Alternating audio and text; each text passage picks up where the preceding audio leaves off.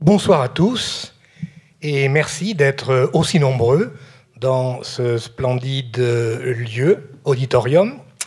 Nous sommes très heureux de recevoir ce soir euh, Stéphane Guégan, conservateur au Musée d'Orsay et commissaire de cette splendide exposition qui s'intitule Bistrot, de Baudelaire à Picasso. Euh, ma première question à Stéphane Guégan euh, va porter sur le titre. Bistrot, avec un point d'exclamation. Le sous-titre, j'en parlerai ensuite. Alors pourquoi bistrot avec un point d'exclamation? Alors que quand on, regarde l'ensemble des cartouches de l'exposition, le mot bistrot n'apparaît jamais, sauf, je m'en suis rendu compte tout à l'heure, à propos de trois chansons qu'on peut écouter. Il y a trois chansons euh, dont le titre comporte le mot bistrot. Je suis rassuré si vous avez trouvé le mot bistrot dans l'exposition. Vous savez qu'il a fallu, euh, enfin vous savez, ou plutôt je vais vous, vous l'apprendre, il a fallu un certain temps pour euh, fixer le, titre de cette exposition. Euh, le titre, c'est un peu, c'est un peu l'étendard qui, flotte au-dessus des œuvres. plusieurs hypothèses, plusieurs hypothèses ont été examinées par les différents, les différents membres du comité scientifique et puis euh, mes collègues de Bordeaux, euh, mes collègues de la Fondation, puisque désormais euh, les titres des expositions, dans la mesure où les expositions portent avec eux des, enjeux économiques, des, enjeux d'ailleurs de, toute nature, le titre est, une chose, j'allais dire presque stratégique. Il faut qu'il épouse tout de même le thème de l'exposition, je crois qu'il le fait. J'avais proposé pour ma part au café au café parce que euh, c'est un titre récurrent parmi, euh, les, parmi les tableaux qui ont été montrés ah dès la fin du XIXe siècle au, salon. Il y a même un célèbre tableau de Caillebotte qui porte ce, titre. Euh, mais on souhaitait tout de même dissocier le titre de, ce, le titre de l'exposition de la liqueur noire. du café lui-même. Et on en est arrivé à, à Bistrot, qui d'ailleurs euh, crée une rime assez, assez amusante avec, euh, avec Picasso. Euh, et puis rappelle aussi, rappelle aussi ces, ces, termes qui viennent d'ailleurs. bistrot a, une, sorte d'origine russe. C'est quand les, quand les Cosaques campaient sur les, sur les Champs-Élysées. le café lui-même, le café lui-même vient de, de, de, l'arabe et, et, nous rappelle que euh, la liqueur noire euh, est parvenue en, Europe euh, au, XVIIe siècle. Et c'est d'ailleurs par contagion que la, boisson a désigné l'espace. Tout à fait. Voilà. Voilà toute l'histoire. Donc il y a un exotisme. il y a un exotisme. Oui, il y a un exotisme assumé, même si les, images le sont peu dans l'exposition. Mais il me semble qu'il était bon de rappeler euh, bien que l'accent soit porté sur les 19e et 20e siècles, euh, que le terme, euh, le terme qui a désigné ces, lieux qu'on étudie, dont, enfin, dont on étudie l'impact sur la peinture, est bien porté en eux effectivement un goût d'ailleurs. Absolument. Alors j'ai noté, bon, c'est pas simplement pour indication, que dans les cartouches, le mot café revient 27 fois. Des noms de cafés euh, particuliers reviennent 14 fois, le mot bar 8 fois, le mot cabaret 7 fois, le mot euh, brasserie 5 fois, café-concert 4 fois, euh, ensuite taverne une fois, estaminet une fois et dancing une fois. Alors c'est significatif. Oui, en tout cas c'est significatif d'une terminologie qui, qui, a eu, qui s'est fixée lentement, voilà. très lentement au long du, tout au long du 19e siècle. nous montrons d'ailleurs un le livre de Delvaux, qui euh, est la première histoire des, cafés parisiens, et qui rappelle justement que chaque arrondissement euh, de, Paris possédait ses, débits de boissons, et que les termes pour les désigner euh, étaient flottants, dans la mesure où le café, par essence, se définit par une sorte de fluidité sociale, fluidité intellectuelle, euh, politique parfois, euh, même si très vite, euh, certains de ces cafés ou certains de ces espaces sont devenus les QG de, de, tendances politiques ou de tendances esthétiques tout au long du 19e siècle. Voilà. Et on en montre quelques-uns. Tout à fait. Alors, bon, l'exposition a pour sous-titre de Baudelaire à Picasso, qui sont des, personnes emblématiques hein, de la vie de ces cafés. Bon, pour Baudelaire, euh, vous donnez à entendre d'ailleurs euh, euh, les cinq poèmes qui se trouvent, qui concernent, enfin, qui concernent le vin, qui se trouvent dans Les Fleurs du Mal, le poème en prose dans Le Spleen de Paris, bon, et d'autres textes dans, des écrits sur l'art de, de, Baudelaire. Donc on peut les écouter. on peut voir aussi une page avec le, un des poèmes aussi. Bon, pour Picasso, bon, il n'y a pas de très grandes œuvres de Picasso, mais il y a des œuvres tout à fait intéressantes et significatives. D'ailleurs, à deux moments de, de, la carrière de Picasso, à son arrivée à Paris, dans les cafés de Montmartre, et ensuite, euh, au lendemain de, la Seconde Guerre mondiale, euh, au moment où Picasso participe à une campagne en faveur du Parti communiste. Euh, oui, alors un mot d'abord sur, euh, sur Baudelaire, puisque nous le fêtons cette année, euh, en, 2017.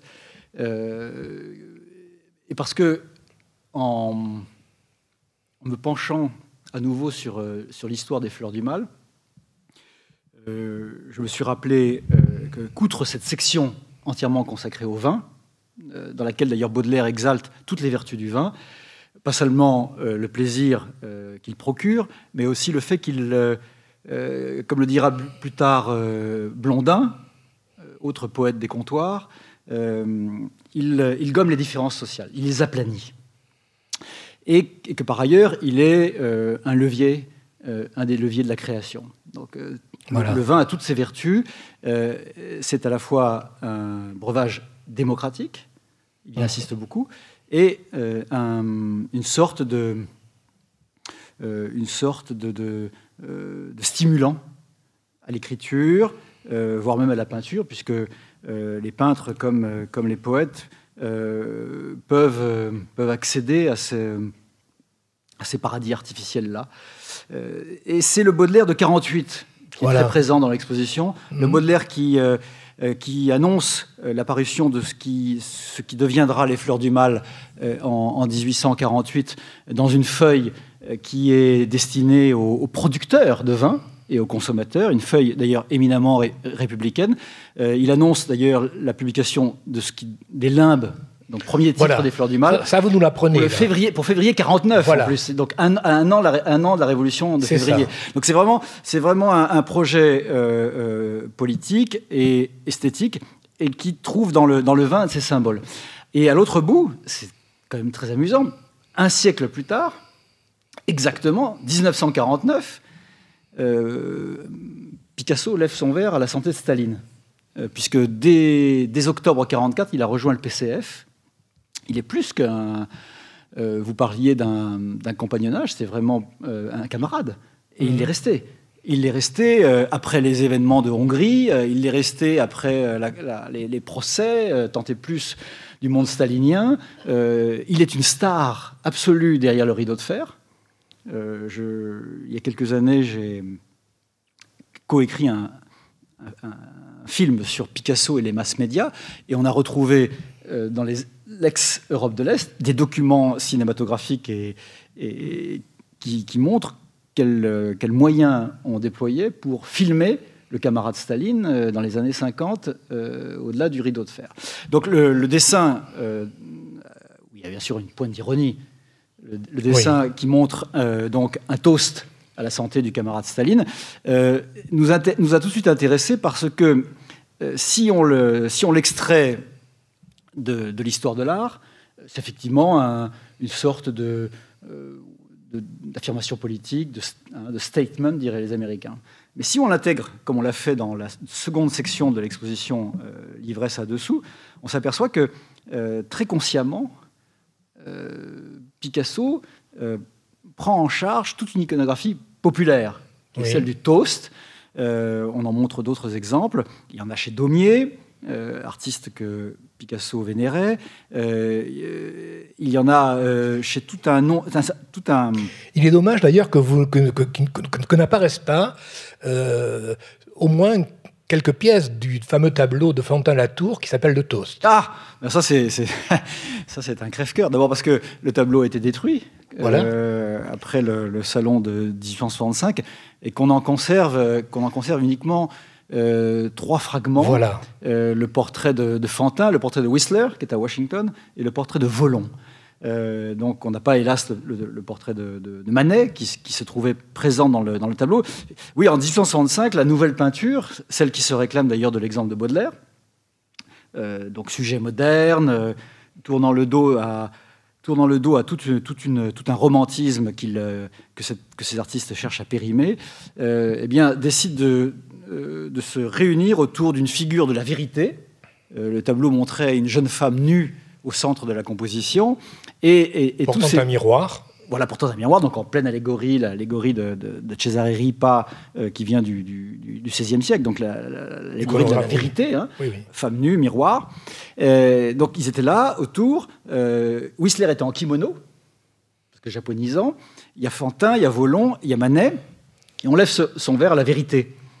Euh, ce tableau donc a été tellement critiqué plus encore qu'Olympia en 1865, euh, Fantin l'a détruit, il a, conservé les, fragments dont je parlais, mais il se trouve qu'on a retrouvé, euh, il, y a quelques, mois, un, un modello du tableau, mais il est dans l'exposition Fantin, donc il se voit en ce moment à Grenoble, dans l'exposition Fantin. J'ai tout essayé, hein, parce que on connaît très bien, euh, et Marion sait de qui je parle, on connaît très bien le propriétaire de ce tableau, qui par ailleurs possède des restaurants à Paris. Euh, des restaurants vraiment parisiens, hein, dans la grande tradition. Euh, j'ai même essayé de lui faire comprendre qu'il euh, valait mieux montrer son tableau ici qu'à Grenoble, mais il n'a pas cédé. Il n'a pas cédé, c'est tout à son honneur. Vous avez raison, c'est un tableau, un tableau qui aurait eu sa, présence, d'ailleurs dont je parle largement dans un des chapitres du, catalogue, parce que là encore, on tient un point de convergence entre euh, l'histoire du, du, café, l'histoire du vin, les rites même euh, de, la, de, la, boisson euh, que, le, que, le, vin et le café ont engendré, et la peinture moderne. Donc, si, si, le sujet, si le sujet a, vraiment sa nécessité historique, c'était vraiment une image qui pouvait le, confirmer. Tout à fait. Alors le café, l'histoire du café, vous la faites, du café en tant que débit de boisson, euh, qui est à la fois euh, un endroit où on peut se réfugier, qui comporte euh, un comptoir, un zinc, une barre, qui comporte une salle, mais qui comporte aussi souvent une terrasse. Donc il y a, c'est un lieu dans lequel, dans la ville, on peut entrer, on peut s'asseoir, on peut passer un moment, on peut lire des journaux, on peut fumer, on peut converser, ou même on peut aussi rêver, on peut tranquille. Séduire même. Oui, et alors aussi, c'est un lieu effectivement de rencontres, et de rencontres de diverses sortes, soit avec des amis, soit avec des confrères, des collègues, soit avec euh, des personnes du sexe opposé en particulier. Bon, alors au XVIIIe siècle déjà, ce phénomène euh, se développe. Il se développe à Paris. Alors à cette époque, au XVIIIe siècle, euh, on peut distinguer la cour qui est à Versailles et euh, la ville, euh, Paris, qui comporte une forme de liberté une forme de liberté et euh, les cafés vont euh, avoir un rôle très important dans, dans, la vie culturelle et aussi d'ailleurs dans la vie politique euh, petit à petit au fur et à mesure qu'on avance vers la révolution. Les cafés donc sont des lieux sont des lieux vivants sont des lieux intenses et alors justement dans votre vous nous proposez vous nous proposez deux images qui sont absolument passionnantes alors la première, euh, c'est une eau forte euh, qui date, je crois, de 1760, voilà, 1760 euh, qui est anonyme et qui porte pour titre La taverne Ramponneau. Alors je vais vous poser quelques questions là-dessus. Et ensuite, il y a tout à côté une, une, huile sur toile d'un peintre qui s'appelle Eugène Benjamin Fichel. Et ce tableau est exposé au Musée des Beaux-Arts de Bordeaux. Et ce tableau de 1877 s'intitule Le cabaret de Ramponneau. Alors, ce sont deux images extrêmement intéressantes. Alors, il y a peut-être une chose que j'aurais aimé voir personnellement, voilà une, petite critique que je vous fais. Euh, j'aurais aimé que soit qu'apparaissent sur une carte les lieux à Paris où se situent les différents cafés. Parce qu'au fond, on les cite, mais où sont-ils? C'est parce que vous avez une jeunesse, jeunesse situationniste, c'est pour ça, vous voulez qu'on situe là. Oui, oui, mais, ah oui, mais oui, c'est une marotte, effectivement. où et quand Où et quand? Et alors attendez, ce que je voulais vous dire, c'est que euh, en cherchant sur Internet la localisation de cette taverne Rampono, je me suis aperçu que je, la connaissais, que je connaissais l'emplacement, que euh, cette taverne Rampono se trouvait tout à côté de, de l'appartement d'un ami chez lequel je suis descendu à plusieurs reprises, de même que j'ai dîné à plusieurs reprises dans plusieurs restaurants de la rue de l'Orillon, et ce, taverne Rampono se trouvait au carrefour des deux. Alors ce tableau est extrêmement intéressant, enfin plutôt non, cette, cette eau forte est extrêmement intéressante, et notamment elle est intéressante parce qu'on voit le mélange des populations euh, qui euh, fréquentent la taverne Rampono, et de même intéressant, que sont intéressantes les inscriptions qui sont au mur, et que je me suis amusé à regarder de plus près. Et notamment, on voit, notamment, on voit par exemple euh, la danseuse Camargo, qui est une grande danseuse au XVIIIe siècle et qui est apparue dans de nombreux ballets, des opéras de Rameau, et qui était donc très connue. C'était au fond, elle, a ici la fonction qu'ont aujourd'hui les photos des stars dans certains cafés ou restaurants euh, euh, en France, en Espagne, aux États-Unis, en Italie, etc. Et donc ça m'a intéressé. Il y a d'autre part euh, plusieurs slogans avec des jeux de mots. Il y en a un, mon noix, fait tout, mais mon noix, c'est aussi monnaie. Mon, mon, mon, mon noix, la monnaie l'argent fait tout, donc. Et à côté, il y a. Euh, euh, je ne sais plus que je n'arrive pas à lire là, mais plus de crédit, pas de crédit, pas de crédit, tout à côté. Oh, il y a un, tonneau euh, censé représenter Bacchus et qui paraît-il représenter Rampono lui-même. Il y a aussi une, parole, une parole du Christ, Sitio, c'est une des sept paroles du Christ en croix qui signifie j'ai soif, bon, etc., etc. Autrement dit, Rampono avait, euh, qui était né en 1720, me semble-t-il, ou 24 même, euh, qui s'est installé à Paris euh, avant d'avoir 20 ans, avait un génie du commerce. Mhm. Et donc, il s'est débrouillé pour ouvrir, pour acheter, d'ailleurs, sa taverne existait déjà, elle s'appelait la taverne des Marronniers, il l'a acheté à l'extérieur des, des, murs de Paris et de l'octroi, euh, où il n'y avait pas donc euh, un, impôt à, payer. Et euh, son astuce commerciale, ça a été d'ouvrir, enfin de, de, procurer du vin un tout petit peu moins cher que les concurrents. Ce qui fait que très rapidement, il a eu euh, une foule énorme qui est, qui est venue euh, dans sa taverne et une, foule de toutes origines sociales. Et c'est aussi, alors ce qui est intéressant, c'est que en 1877, donc plus d'un siècle plus tard, euh, Fichel, et ça c'est intéressant parce que vous établissez des rapports entre certains moments au 19e siècle et le 18e siècle, et Fichel reprend, reprend cette image de, 1860. Et euh, il en fait une mille d'ailleurs qui est magnifique, hein, et euh, où on voit, euh, alors cette fois-ci en couleur, si je puis dire, cette vie de, cette caverne, de cette taverne Rampono. Non, vous avez raison. le lieu a été célébrissime et, c'est une des, une des rares gravures du XVIIIe siècle qui montre un tel espace et qui d'ailleurs suscite également dans la presse de l'époque euh, c'est l'extrait que j'ai retrouvé un peu, un peu par hasard, euh, en faisant, en faisant des, recherches sur, sur le net, euh, que la presse ait senti le besoin, la presse donc de l'époque Louis XV, qui est qui est à l'époque encore très, très, très modeste. Peu de titres et, feuilles. Et, voilà. Et peu de feuilles qui se consacrent aux arts, en dehors du salon. Euh, donc le polygraphe anonyme, euh, dont je cite le, texte, euh, s'étonne non seulement qu'une gravure ait pu être produite donc, sur, sur, un tel lieu et que ce lieu ait un tel succès. Donc vous l'avez dit, mixité sociale, le vin est moins cher puisque nous sommes au-delà du, du, mur des, de l'octroi, du mur des fermiers généraux, et, et, par ailleurs un lieu où euh, les arts se frottent Donc, euh, à la population parisienne, euh, autour, autour de la consommation de, vin et d'autres boissons. Les, graffitis que vous avez décrits sont tous, tous passionnants. le rapport au Christ, bien sûr, la fameuse symbolique eucharistique. Donc on est toujours dans le, vin. Et Ramponneau, euh, inscrit euh, complètement euh, cette stratégie commerciale dont vous avez parlé euh, dans le milieu littéraire. Il est proche de Voltaire.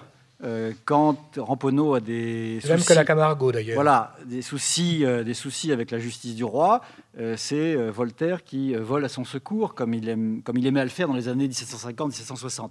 Contre Rousseau. Contre Rousseau, et, il fait bien d'ailleurs. mais avec Diderot. Avec Diderot, c'est l'essentiel. et effectivement, c'est, et j'aurais d'ailleurs pu multiplier les, les exemples, parce que c'est un thème, et j'ai envie de dire même une, euh, une, réalité qui m'intéresse. Qui euh, le, le 19e siècle regarde le 18e siècle se retourne vers la fin du XVIIIe siècle comme s'il s'agissait des origines de la France contemporaine. et le café comme espace démocratique, vous l'avez dit, à l'intérieur et à l'extérieur de la ville. il se trouve qu'en plus, le Ramponneau est, est, par ailleurs à l'extérieur même des des limites euh, fiscales euh, du, vieux Paris, euh, mais le café lui-même, c'est un espace ouvert. Ouvert fermé, effectivement, on peut s'y réfugier, on peut y rencontrer. D'ailleurs, il, il, existe d'autres gravures où on voit l'extérieur de, la taverne Ramponneau. Oui, parce que Ramponneau, je crois, est autant, que, autant que le Procope et d'autres cafés qui se trouvaient, eux, du côté de Saint-Germain, non loin d'ailleurs euh, il faut quand même là aussi le souligner, non loin de ce qu'était à l'époque la comédie française. Hein. C'est-à-dire que les cafés s'installent euh, auprès d'une population qui a les, moyens d'y accéder, mais surtout auprès de la population artiste. Déjà, euh, dès l'époque du Procope, le, Procope d'ailleurs porte le nom de son propriétaire qui était italien, et nous sommes là encore à la même époque que le Ramponneau, mais nous, mais nous, sommes, nous sommes près de la, près de l'église de Saint-Germain-des-Prés euh, euh, et, dans un milieu qui est un milieu artiste. Donc il y a déjà cette collusion entre l'art et, la boisson, l'art et l'espace du, café. L'exposition d'ailleurs rapproche euh, celui qui, aux yeux de la génération de Baudelaire et des Goncourt, est le premier peintre de la vie moderne, c'est-à-dire Gabriel Saint-Aubin, euh, avec la fameuse gravure des, des nouvellistes, euh, où on voit des hommes lire le journal, débattre des idées, voire même euh, à l'arrière-plan une scène de séduction, eh bien, l'exposition rapproche Saint-Aubin de Daumier. Daumier, avec Boilly et d'autres, prennent en charge les sujets qui émergent à la fin du XVIIIe siècle. Alors je veux ajouter une anecdote personnelle. Euh, en, contemplant ces, images de la taverne Ramponneau, je me suis souvenu, enfin, je, me suis rappelé un souvenir d'enfance qui remonte avant mes cinq ans. Et euh, je me souviens qu'une fois, j'avais dû faire une bêtise chez moi. Et bon, mon père était médecin, il avait, euh, il avait un cabinet de radiologie et il tirait des radios. On m'avait enfermé dans ce cabinet noir, c'est le cas de le dire. Et on tapait des coups à la paroi en prétendant que ces coups étaient accomplis par le grand Ramponneau. Alors, quelle surprise Et alors, euh, d'où vient alors ce grand Ramponneau? Alors effectivement, le, le, a eu un tel succès que le nom a été donné à un certain nombre d'objets, dont des marteaux. Et il se trouve que dans le sud-ouest en particulier, il y a eu cette, cette tradition du grand Ramponneau, qui au fond le croque-mitaine, qui d'ailleurs ne, connaît pas d'illustration, de représentation. Mais euh, il se signale par, ses coups, par ses coups frappés sur la paroi. Alors, je me suis rendu compte aussi que euh, Ramponneau lui-même, qui est mort en 1802, il a eu euh, une célébrité qui a persisté après sa mort. En 1807, il y a une, pièce qui est donnée, un, vaudeville qui est donné, qui s'appelle Taconné chez Ramponneau. Et Taconné, c'était un, artiste, une sorte de clown comique, qui était célèbre euh, pour son ivrognerie, pour, ses ivresses. Et ensuite, je me suis rendu compte aussi que le quartier, ce quartier de Belleville, où se trouvait la taverne euh, Ramponneau, s'appelait la on l'appelait la courtille. Et de 1822 à 1860, il y a eu ce qu'on appelait la descente de la courtille, qui avait lieu à l'époque du carnaval. Le carnaval débutait le 11 novembre pour la Saint-Martin et durait euh, deux jours après le mercredi cendres, hmm. donc Mardi Gras y compris. Et c'était un carnaval qui était absolument déchaîné, avec euh, euh, tout un tas de, Bon, ils étaient ivrognes, enfin, ils avaient bu, tout simplement. Et d'ailleurs, il y a un texte de Baudelaire, dans un article euh, de, cette, de, vers 1860, un article qui s'appelle euh, L'art est-il utile? Un texte qui dénonce justement euh, ces comportements où on couvre de boue et de farine les gens qui participent à, ce carnaval. En vous écoutant, je pense à la, merveilleuse scène qui clôt Les Enfants du Paradis, oui. où la snare, après avoir, après avoir poignardé l'aristocrate qui lui a volé Arletty, euh, Garance, Garance euh, eh bien, euh, retrouve l'un de, ses, de ses complices, et c'est Carnaval dans Paris, et c'est le Carnaval qui emporte les destins. et qui, qui, sépare les êtres, mais dans une sorte de délire qui d'ailleurs fait écho, et vous allez voir pourquoi je dis ça, qui fait écho, bien sûr, à la situation de la France, puisque le film de Carnet euh, est pensé et ébauché sous l'occupation, et il, euh, il, va être montré aux Français après la libération. Si je dis ça, c'est parce que on a retrouvé, je, je, je crois que c'est Jean-Pierre de Beaumarchais, oui, qui est descendant de Beaumarchais d'ailleurs. Vous connaissez bien. Oui, qui est, vous connaissez bien. Qui est apparenté au Rothschild. Voilà, et qui est donc bordelais, si j'ose dire qui raconte ça dans, un, dans une notice de dictionnaire. Il a, il a dirigé dans les années 80-90 un, dictionnaire des littératures françaises qui est, qui est un ouvrage exceptionnel d'ailleurs, très utile encore. Euh, et il a, il a rédigé lui-même la, petite notice sur les cafés littéraires. Il parle d'ailleurs de Beaumarchais, son, son aïeul qui fréquente les cafés et qui teste au café certaines scènes de son théâtre. Il parle de Voltaire, il parle de, de Procope. Euh, et euh, il dit aussi que cette liberté des cafés, on l'a à nouveau expérimentée dans sa plénitude sous l'occupation. C'est-à-dire que les Français qui manquent de tout et qui vivent aussi dans, à la fois dans, dans, dans, dans l'humiliation, la difficulté, la frustration, cherchent, cherchent par tous les moyens à, à oublier, si j'ose dire, la situation. Et alors, vous savez qu'on n'a jamais autant lu sous l'occupation. On n'est jamais, jamais autant allé au cinéma. Euh, Truffaut s'en souvient et il, il, le dit dans un de ses premiers textes. Et euh, le café lui-même redevient euh, un, espace clé dans la vie sociale. Et, et, Beaumarchais dit qu'il y a là, une fois de plus, un, un lien inattendu entre le monde du XVIIIe siècle, le monde des Lumières, et puis la fin des années sombres.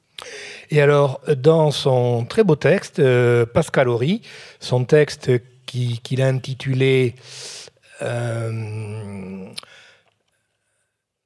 Le café, un mythe français, il évoque justement, bon, Pascal Horry s'est beaucoup intéressé à la période de l'occupation, et justement, il dit que, enfin, il cite euh, ce lieu qu'ont pu être les cafés euh, sous l'occupation. Euh, des lieux de rencontre entre des résistants, par exemple, qui se mêlaient d'ailleurs à des, des, officiers allemands, etc., en se cachant. Bon, tout, bah, il, y a une histoire, il y a une histoire amusante, puisqu'on parle de Picasso, je l'ai raconté dans un autre livre, euh, à partir de, je crois, du journal de Grenier, le professeur de philosophie. Jean Grenier. le professeur de philosophie de, Camus.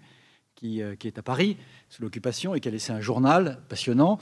Et il dit que, les, que Picasso allait à la Brasserie Lippe euh, largement, euh, fréquenté par euh, les officiers allemands et les collaborateurs. Il se mêlait à ces gens-là et puis il donnait rendez-vous en face au De Mago ou au Flore.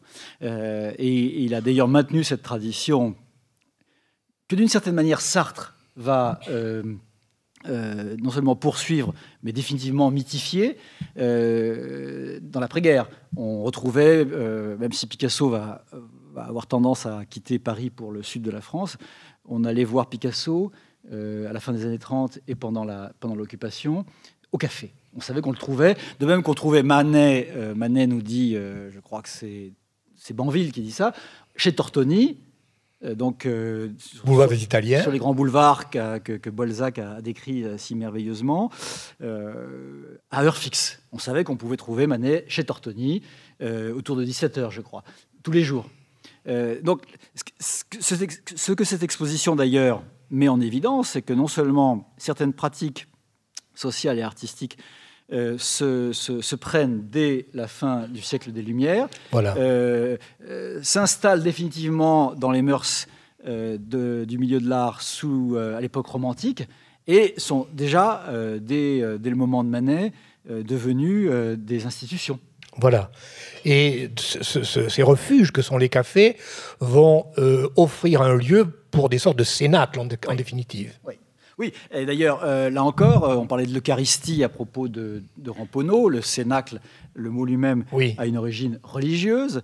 Euh, et, vous le savez, la culture moderne, la culture moderne est, est riche en transfert de cet ordre-là. C'est toujours très intéressant d'ailleurs de se pencher sur l'origine des mots ou l'origine des pratiques. Donc le cénacle est devenu un lieu sacré. C'est-à-dire que le, café comme cénacle, c'est le lieu sacré pour, euh, pour l'artiste. Il y a un texte d'ailleurs que, que, je cite et qui, je crois d'ailleurs, est dit euh, dans l'espace de l'exposition, qui est, me semble-t-il. Oui, qui est magnifique, le texte d'Aragon. Le texte d'Aragon, qui est euh, sans doute un des, plus beaux livres. Ben, avec le Paysan de Paris. Avec Aragon, on a le choix. le Paysan de Paris, ça reste quand même un des grands chefs-d'œuvre de sa première période. C'est un livre de, qui, qui publie d'ailleurs. C'est un livre qu'il écrit au moment où Breton euh, peaufine le manifeste du parti. Du parti On est vers 1924 par là, 23-24. 24. Et, euh, et il le publie, il y a des, une prépublication et ça sort en 26. Dédié à Masson, lequel d'ailleurs André Masson est un tableau magnifique, je ne sais pas si vous l'avez prévu dans vos diapositives. On va, le montrer. Et, et, et Aragon dit explicitement, dit, explicite, dit explicitement que le café. Voilà, voilà que le café a remplacé l'Église. Oui. Oui. Que le lieu du sacré, désormais. Mais vous le dites d'ailleurs dans, les textes, qu'il y avait y a différents lieux de, de rencontres. Bon, il y avait, d'abord, il y avait une concurrence à un moment entre l'église et le café. Mmh. Les femmes souvent allaient à l'église et les hommes au café en attendant la sortie de la messe, etc. Bon, il y a d'autres. Vous dites à un moment donné, il me semble que c'est vous, ou peut-être d'autres, d'autres intervenants, euh, il y a d'autres lieux de rencontres. Il y a le stade, par exemple. Euh, mais ce sont des, lieux intermittents. Alors que l'avantage du café, c'est sa permanence. Oui, et puis, et puis tout de même, euh, je crois que c'est aussi l'espace où euh, les, les, règles indispensables à toute société euh, se, se, détendent, se relâchent légèrement. D'ailleurs, ce sont des lieux contrôlés. une des, un des grands historiens du siècle des Lumières, Darnton, Robert Darnton, qui a beaucoup travaillé sur les euh, les, éditeurs, euh, euh, les, vous savez, les, livres qu'on lit, qui, circulaient sous le manteau, oui, oui, oui. La, la, presse clandestine. il a aussi travaillé sur la censure. La censure. Et donc, il y avait des mouchards dans les cafés, parce que on y lisait des poèmes sur la Pompadour, sur Louis XV, qui oui, des pamphlets, qui, des pamphlets qui abusaient des maîtresses et qui qui vidaient les caisses de l'État. donc, ce sont des, sont des lieux contrôlés. Euh, d'ailleurs, ces, mouches ou ces mouchards nous sont bien utiles parce qu'ils font des rapports. Euh, et toute une, poésie orale euh, s'est transmise grâce, aux archives de la police. du roi. mais si on veut, si on revient au, 19e siècle, effectivement, le, café est devenu un lieu incontournable, pour le dire dans le langage d'aujourd'hui, connu comme tel. C'est-à-dire qu'il y, a des guides les guides de la ville euh, donnent des listes. De même qu'on liste les ateliers de peintres qu'on peut visiter, on liste les cafés les plus importants. Et euh, dès le Second Empire, le 19e siècle a, produit une histoire des cafés. là, je parle des cafés parisiens par déformation. mais ce qui, apparaît dans ces livres, c'est que les, auteurs sont conscients déjà que certains écrivains, certains peintres ont leurs habitudes, et donc euh, on fait, euh, se sont appropriés, ont colonisé euh, certains espaces pour en faire une sorte d'étendard. Et quelquefois, quand il y a décision, ils changent de café. Ils changent de café, et l'un de ceux que nous évoquons, en tout cas dans le, dans le, dans le catalogue, puisque la, gravure de, de Courbet qui, euh, oui, qui a disparu. Oui. Voilà, la gravure de Courbet a disparu. C'est la fameuse brasserie Andler. Mais elle a été photographiée. Donc le, tableau a été photographié. Voilà, elle a été photographiée. c'est dire, dire, que le, que que le, dessin, d'ailleurs, euh, je parle d'une gravure, parce qu'il y a une gravure hein, dans, dans, une des vitrines, mais le dessin de, le dessin de, Courbet qui, qui se montre au milieu de, jeunes dandys 1840, dans, cette, dans ce haut lieu du républicanisme et du réalisme, eh bien, a été photographié. c'est dire, dire la, la euh, l'importance qu'on attachait à ce, à ce témoignage. Euh, mais à, l'évidence, euh, on peut suivre les mouvements artistiques à travers la capitale. et si on revient à Aragon, Aragon dit, en 1926, dans Le Paysan de Paris, Montmartre et Montparnasse étaient pris, donc on avait choisi le Certa, c'est-à-dire euh, euh, très loin de, ces deux, euh, des deux sommets, si j'ose dire, de la capitale. Alors ça se trouvait à quel endroit Le, Certa se trouvait, je pense que c'était aux limites maintenant du 9e arrondissement, dans le quartier de l'Opéra. D'accord. Voilà. non, c'était dans le bas, le Certa. Hein c'était pas, c'était pas, c'était pas, oui, pas rue rue Fontaine, c'était dans le bas du, c'était dans le bas du 9e arrondissement. Mais la topographie a évolué. Euh, si, euh, si ma mémoire est bonne, c'est sur les, quand même sur les grands boulevards, puisque euh, précisément Aragon décrit un passage qui va être détruit, détruit en raison des, transformations urbanistiques de la ville. On n'était pas loin du Café Riche que Forain avait décoré et qui a d'ailleurs disparu dans ce grand mouvement urbanistique. Est-ce que vous avez prévu dans vos diapositives des œuvres de Forain? Ah, de Forain. Voilà avec euh, euh, un, des hauts lieux de la, de la nouvelle peinture, la, la, Nouvelle Athènes. Et euh, Forain, alors Forain c'est très intéressant parce que Forain est l'ami intime du jeune Rimbaud, du jeune Verlaine, c'est au tout début. Quand, Ils sont, quand ils sont vraiment que des. des Vers 1870, 71, 72. Même peut-être dès la fin des années 60. D'accord. et il va se rapprocher des impressionnistes. Euh, exposé, non pas en 74, mais je crois en 79, très proche de Huysmans. Huysmans l'adore. Et euh, on lui a fait une, une assez large place dans, l'exposition parce que c'est un peu l'oublié de la nouvelle peinture. Euh, la nouvelle peinture qui, pour, pour les historiens d'art, se réduit souvent à Manet, Degas, essentiellement, ben, Forain a été l'un des acteurs de. Et alors, par exemple, celui-ci, au café La Lecture. Voilà. Et alors là, il se trouve que, il se trouve que les, héritiers de, Jean-Louis Forain sont très actifs, euh, possèdent encore des œuvres et surtout continuent à en acheter. Et grâce à eux, grâce à leur générosité, euh, on, a pu, montrer aussi que Forain s'intéresse à toutes les situations qu'engendre le café. il, y a, comme on le voit sur la gravure ici, euh, dans, la grande tradition du XVIIIe siècle, hein, on lit le journal, il y a des hommes, des femmes, on s'observe, donc c'est vraiment euh, le thème là, du café comme lieu d'observation des mœurs contemporaines, mais il a peint aussi des femmes seules, prostituées ou pas. Euh, c'est un homme qui, avant Lautrec, s'intéresse donc aux mœurs interlopes de la, de la capitale. C'est d'ailleurs pourquoi Huysmans se passionne pour lui. Huysmans lui demande d'illustrer son premier roman, Marthe. Mmh. dans sa veine la plus naturaliste. Et donc, c'est une exposition qui, d'emblée, et ça, je, remercie mes, mes, euh, mes collègues du, euh, de la Fondation, euh, à, retrouver l'esprit d'Orsay que j'ai connu quasiment gamin, c'est-à-dire ces corrélations entre la littérature, mmh. la, vie sociale et les arts visuels. On a, on, a, fini par oublier, à Orsay même, qu'il s'agissait presque d'une presque d'une des, des principes qui avait, euh, qui avait euh, conduit à la création d'Orsay. Euh, c'est quasiment dans nos statuts que de faire dialoguer les arts. Et on retrouve ici cet esprit, jusqu'à d'ailleurs entendre la voix des poètes. Tout à fait, oui, c'est magnifique, oui. Oui, oui d'ailleurs, bon, j'ai vu l'exposition la première fois lors du vernissage. Et je l'ai revu aujourd'hui, euh, j'y ai passé deux heures, et cette fois-ci, j'ai bien regardé les films, par exemple, et j'ai aussi écouté euh, les chansons, et c'est passionnant aussi. la chanson aussi est passionnante. Bien sûr, bien sûr. D'ailleurs, le, cinéma n'a pas trouvé euh, sa, place ici par, par hasard, euh, et notamment le cinéma de la Nouvelle Vague. L'article d'Antoine de, Debec est magnifique. Hein. Antoine Debec, qui est, qui est donc le, biographe de Truffaut, le, biographe de Godard, et, qui aujourd'hui est le meilleur spécialiste de la, de la Nouvelle Vague.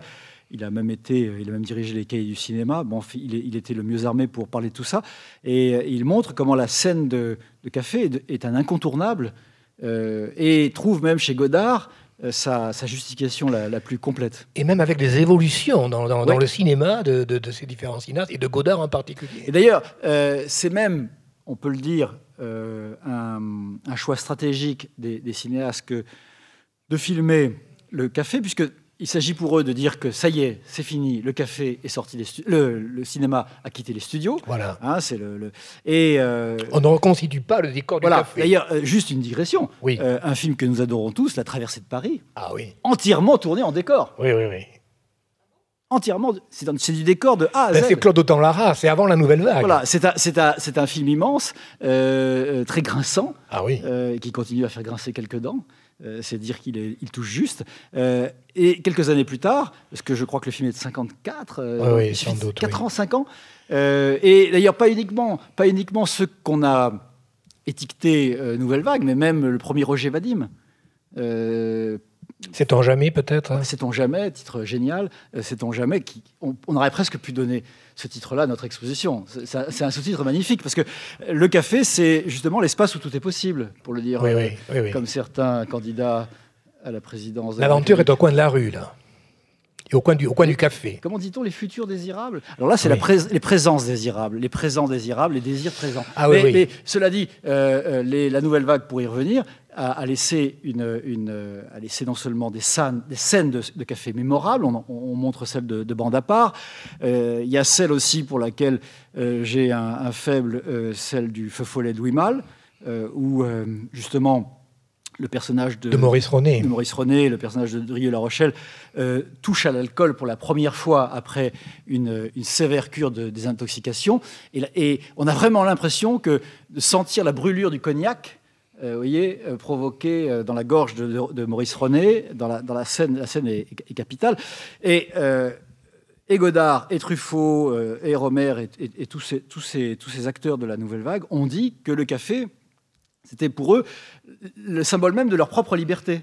Hmm. Donc, ça confirme bien ce que l'exposition cherche à mettre en évidence, c'est qu'il ne s'agit pas pour eux euh, simplement euh, d'utiliser euh, un espace commode et qui incarne, la, qui incarne hmm. justement la, vie urbaine, la vie moderne. C'est aussi un espace où les hommes, les femmes tissent des relations qu'on ne voyait pas dans, le cinéma de grand-papa, comme il le disait. Euh, et, par ailleurs, il y a la magie. Alors j'ai essayé de trouver des tableaux, on le voit un peu, Forain cherche à le faire, des tableaux qui restituent la magie du lieu. Mmh. Euh, c'est-à-dire ces jeux de miroirs, ces, éclairages, la démultiplication euh, des, visages et des espaces, les banquettes, la dorure, euh, tout ce qui a fini par disparaître. Euh, Dans l'article d'Antoine de Beck, il, cite les, bruits du café. Les bruits du café. Et alors, euh, avec, avec,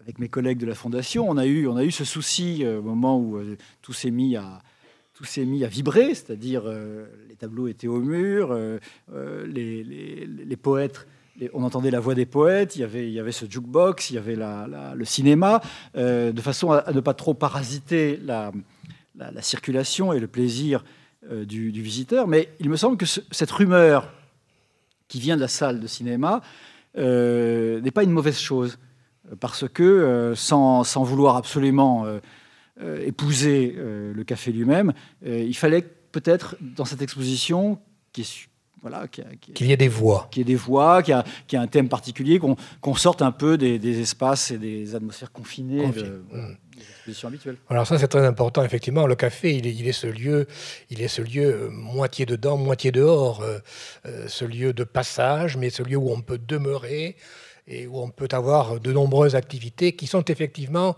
des activités qu'on n'aurait peut-être pas chez soi. Parce qu'autrefois, par exemple, on peut, on peut comparer ce, au XVIIIe siècle pour prendre cet exemple, ce qu'était le café, ce qu'étaient les salons. Les salons, c'est autre chose. Les salons, il faut être invité. Euh, euh, beaucoup de gens sont exclus. Donc il y a, toute une, euh, il, y a, tout un esprit qui, est très important dans les salons français du XVIIIe siècle. Hein. On peut lire les, ouvrages de Marc Fumaroli là-dessus.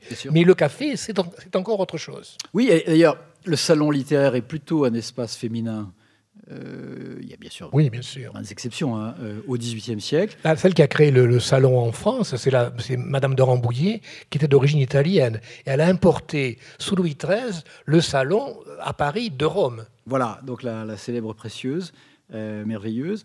Et, hum, et il aura fallu un certain temps pour que les femmes se, se montrent au café et, s'y montrent seules. D'ailleurs, euh, ça va me servir de transition vers une des sections de, l'exposition, la, la, troisième, puisque,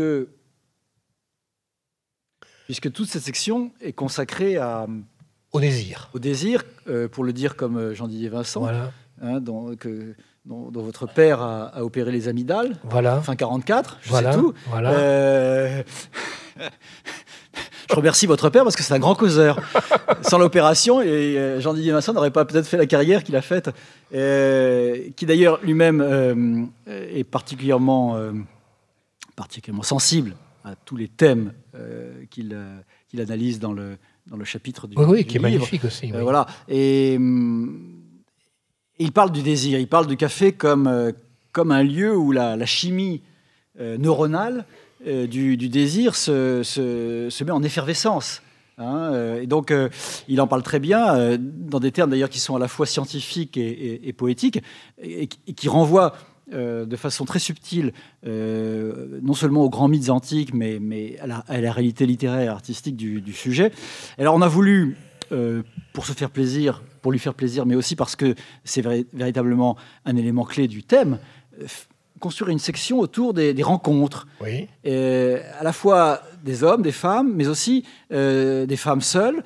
Et c'est aussi, je crois, une des, une des vertus du café que d'avoir que d'avoir accéléré l'affirmation des femmes dans l'espace social. Alors, il y a des moments pour ça. Et de leur indépendance. Leur indépendance, il y a des moments pour ça. Et l'un des moments clés, euh, les historiens de, les historiens du culturel le savent, c'est bien sûr le, sortir de la Première Guerre mondiale. Euh, bien sûr. Parce que pendant la guerre, les femmes ont remplacé les hommes. Voilà, elles ont, elles ont remplacé les, hommes. Elles ont parfois même changé d'homme. Euh, en cours de route. Et puis, et puis voilà, que, voilà que les années 20, les années folles s'installent, et on comprend pourquoi. La boucherie immonde euh, qui a été la Première Guerre mondiale ne pouvait que provoquer ce, sursaut de vie. Et l'exposition le montre à travers euh, une séquence qui, euh, que je trouve particulièrement significative et, belle. c'est le moment américain de l'exposition. Oui. D'abord, bien sûr, en majesté, parce que c'est un prêt, un prêt extraordinaire consenti par le, Centre Pompidou, le portrait de Sylvia von ah, oui, qui se trouve sans doute ah, Là, voilà. Euh, le portrait de Sylvia von Arden, donc, par Autodix. Euh, Autodix, qui est un des grands peintres de la guerre de 14-18. Vous avez raison, un des plus grands peintres Au allemands. mémorial de Péronne. Voilà, un des plus grands peintres allemands du, début du XXe siècle, euh, et qui d'ailleurs a traversé pratiquement toutes les esthétiques modernes. il est expressionniste avant la guerre de 14. il fait une campagne militaire, il fait des campagnes militaires il est décoré, il a sauvé euh, un grand nombre de ses camarades, d'ailleurs, qui sont les thèmes de sa peinture, cette, peinture qui, exalte plutôt la camaraderie dans, la guerre euh, que, le triomphalisme. Tableaux d'ailleurs qui vont être retirés des musées par, euh, Hitler dès 1933. Autodix fait partie de ces artistes qu'on dit dégénérés à partir de, 1933. Et le portrait de Sylvia von Arden, bien sûr, symbolise cet affranchissement euh, effronté euh, des femmes, euh, cheveux courts. Avec cette alliance de couleurs, par exemple. Alliance de couleurs très, très, très, très peu orthodoxe. Hein.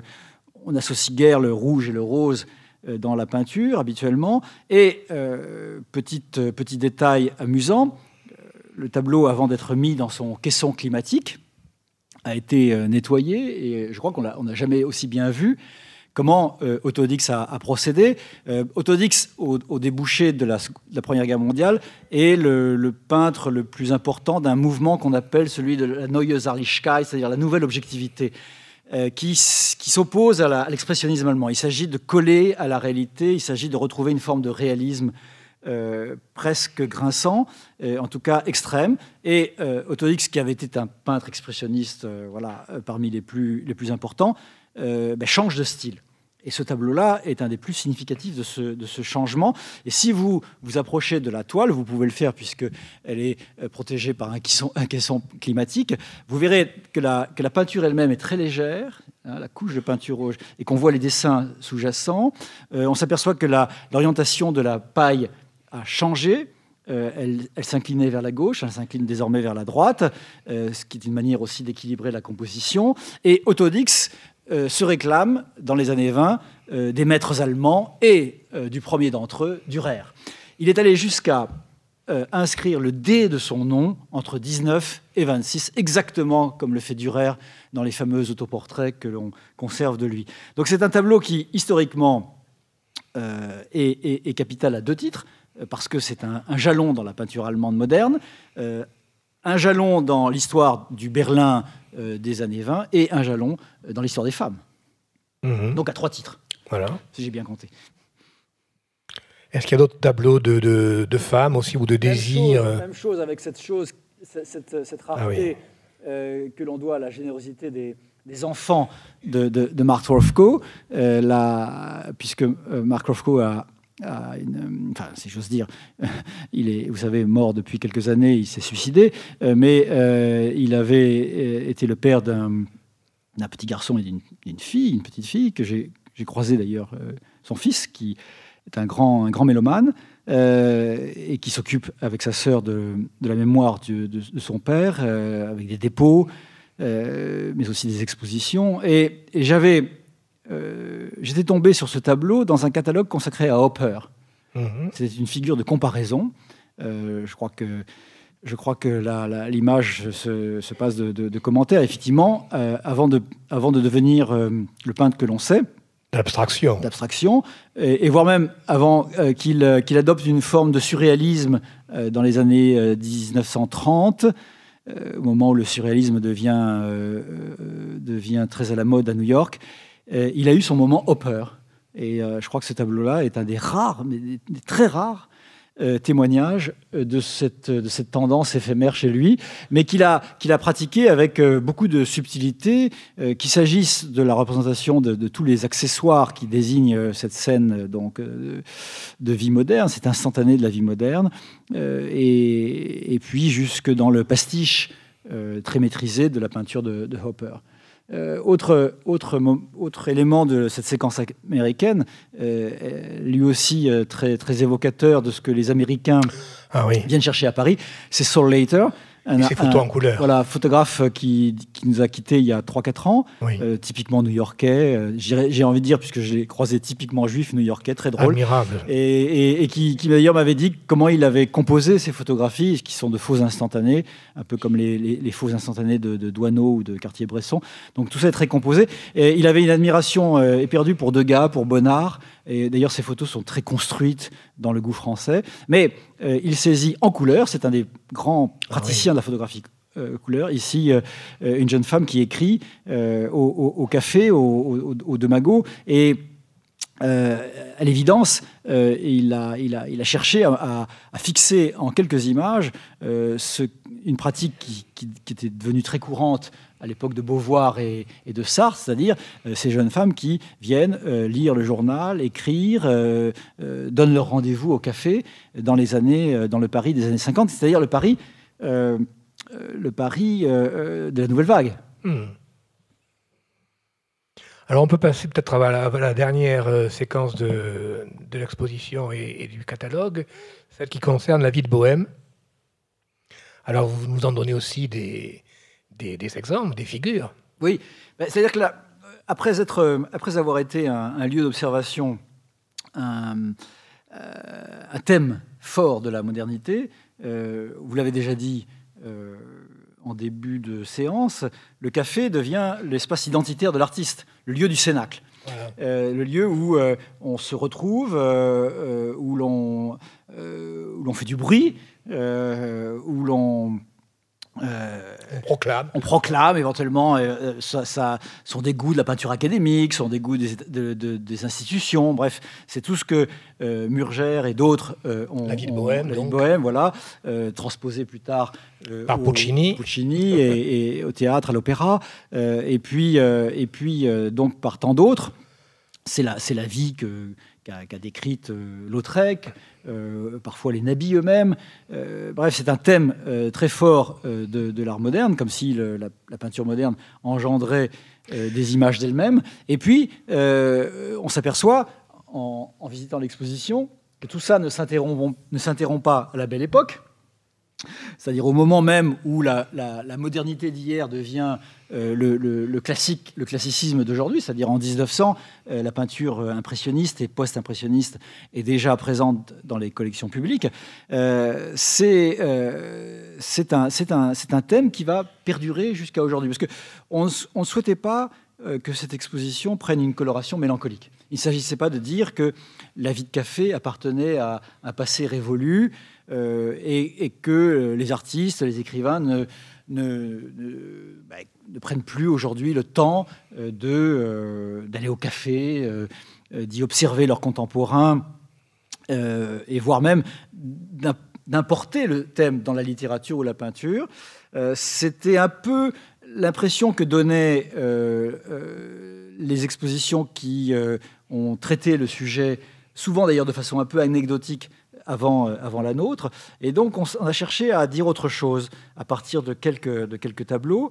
Euh, l'un des plus fameux euh, ici, c'est le fameux, le fameux Colony Los de, de Immendorf, qui appartient à la série des cafés Deutschland. Alors, Immendorf fait partie de, ces, de cette nouvelle vague fauve berlinoise, allemande, qui, euh, qui donc déferle littéralement euh, sur l'Europe et sur l'Amérique dans les années 70-80. moi, je me souviens encore très bien de cette époque-là parce que j'étais tout jeune journaliste. On voyait beaucoup cette peinture-là. les musées français ont peu tardé à, s'y intéresser, hélas. et à l'exception de Strasbourg, euh, par chance, qui a acheté ce grand tableau à la bonne époque, tableau qu'on pourrait plus offrir aujourd'hui, tant euh, Immendorf, Marcus Lupertz euh, et Rainer Fetting sont désormais inaccessibles pour les, bourses françaises. et ce, qui, ce, qui, me semblait intéressant, c'est de, de, rappeler aux visiteurs que ces artistes-là ne s'étaient pas appelés les nouveaux fauves pour rien. Et d'une certaine manière, font écho avec la violence qui est la leur, avec l'histoire qui est la leur, avec aussi la volonté euh, qui est celle de ces jeunes artistes de dire non euh, à l'art minimal, de dire non à l'abstraction, de dire non même à la disparition de la peinture. Hein. C'était tout à fait les thèmes qui nous, euh, qui nous mhm. travaillaient à la fin des années 70. Donc renvoie d'une certaine manière à ça, à Matisse et à son ami Camoin, c'est-à-dire les fauves historiques de 1905-1906.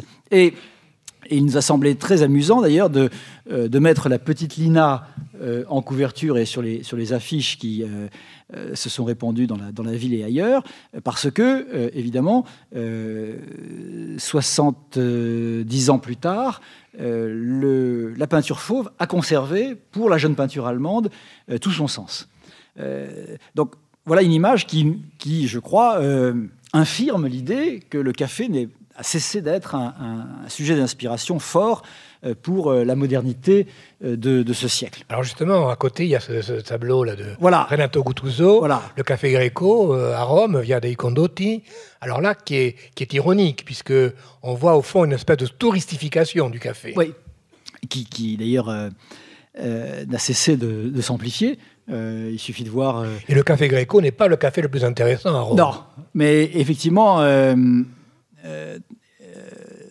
effectivement, il, est, il, est, il, était une institution depuis le, XVIIIe siècle, euh, puisque les artistes y, ont toujours... Euh, oui, parce qu'on est pas trop loin de la Villa Médicis, de la place d'Espagne, etc. Exactement, les, artistes y ont toujours trouvé là un, lieu accueillant. Une cantine presque. Voilà, et alors Guttuso, c'est, lui aussi, c'est un artiste, je ne sais pas si on a le temps de, si on a le temps d'en dire un mot. Quelle heure est-il? Oui on a le temps. On va, on va, voilà, on va, on va prendre deux minutes pour parler de Renato Guttuso parce qu'il n'est il est peut-être pas euh, familier à, tout, euh, à, tous les auditeurs. Euh, c'est un artiste très important en Italie, un artiste qui a été marqué par, par la guerre et, et notamment le moment où les, les, les, Allemands réenvahissent l'Italie pour ensuite la, quitter sous la poussée des, des troupes alliées.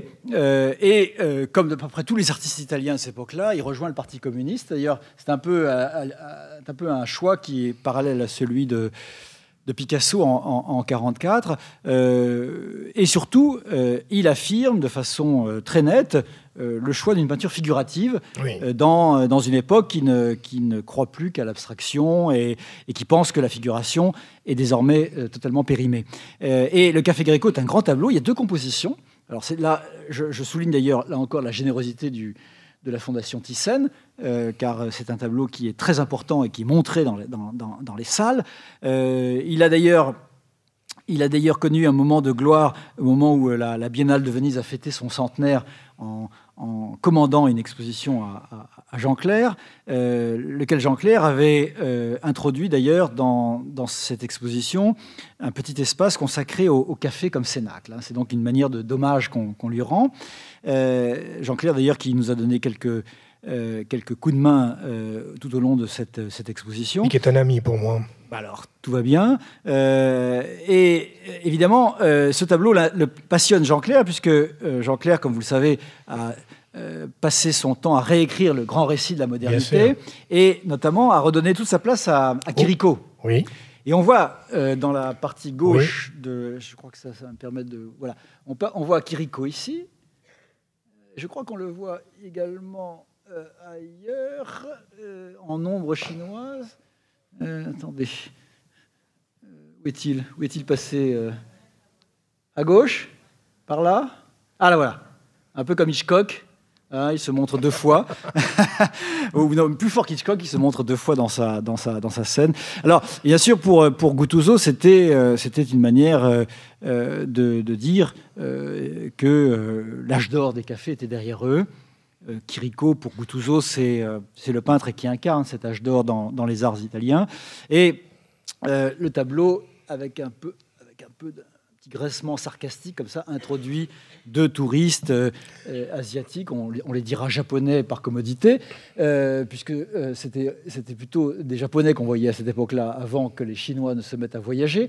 et bien sûr, le, tableau euh, euh, comporte une, dimension euh, sarcastique et voire critique à l'égard de cette, de cette oui, usage touristique des lieux historiques et des lieux où les artistes s'étaient réunis. Donc évidemment, ce tableau-là pourrait, pourrait démentir ce que je viens de vous dire, et il, nous l'utilisons justement pour, pour montrer que euh, Guttuso était trop pessimiste, euh, que le thème est resté parce que les lieux se sont renouvelés. Et hmm. qu'effectivement, aujourd'hui encore, euh, moi j'habite entre, euh, j'aime à dire que j'habite entre euh, Charlie Hebdo et le Bataclan, euh, et en tout cas dans un lieu le où, alors. voilà, dans un lieu où pas très loin d'une certaine manière du Ramponneau, qui est à Belleville, du quartier Saint-Maur, où vit d'ailleurs l'éditeur du catalogue, c'est dire que nous avons fait bien les choses. eh bien, dans ce quartier-là, il n'y a pas un mois où un nouveau lieu euh, se, se, ouvre, se renouvelle. Il y a des bars à vin, il y a des cafés. Il y a les cafés de la euh, Bastille. Voilà. Et, je dirais même que j'ai assisté à, après, les, après le, les attentats du 13 novembre de, 2015 à la réaction du quartier. C'est-à-dire que les gens reprenant, euh, reprenant les, leur place dans les, sur les terrasses, voilà. Il y, y, a eu un mouvement, un mouvement caractéristique de la, des populations parisiennes euh, qui euh, cherchaient à, reprendre l'espace dont on avait voulu les chasser. Euh, donc Guttuso semble nous dire, voilà, cette histoire est terminée, et l'exposition dit l'inverse.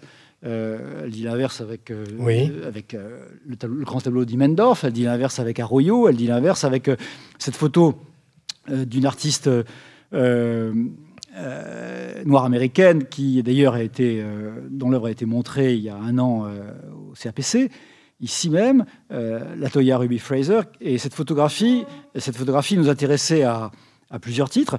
D'abord parce qu'elle montre que le monde américain a cherché des équivalents au, café français.